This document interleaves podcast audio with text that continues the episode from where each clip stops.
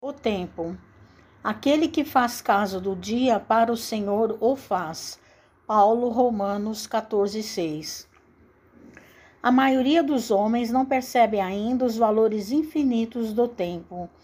Existem efetivamente os que abusam dessa concessão divina, julgam que a riqueza dos benefícios lhe é devida por Deus. Seria justo, entretanto, interrogá-los quanto ao motivo de semelhante presunção. Constituindo a criação universal patrimônio comum, é razoável que todos gozem as possibilidades da vida. Contudo, de modo geral, a criatura não medita na harmonia das circunstâncias que se ajustam na terra em favor de seu aperfeiçoamento espiritual é lógico que todo homem conte com o tempo, mas se esse tempo estiver sem luz, sem equilíbrio, sem saúde, sem trabalho. Não obstante a oportunidade da indagação, importa considerar que muitos raros são aqueles que valorizam o dia, multiplicando-se em toda a parte as fileiras do que, dos que procuram aniquilá-lo de qualquer forma.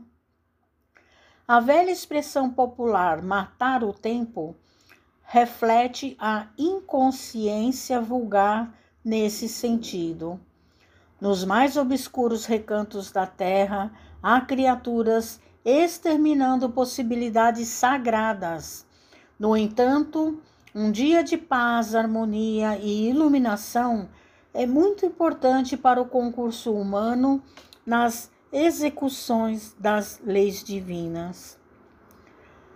Os interesses imediatistas do mundo clamam que o tempo é dinheiro, para em seguida recomeçarem todas as obras incompletas na esteira da reencarnação.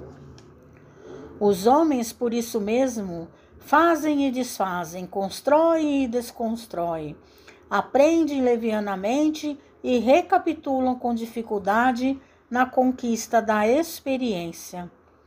Em quase todos os setores de evolução terrestre, vemos o abuso da oportunidade complicando os caminhos da vida. Entretanto, desde muitos séculos, o apóstolo nos afirma que o tempo deve ser do Senhor. Mensagem número 1 um do livro Caminho, Verdade e Vida.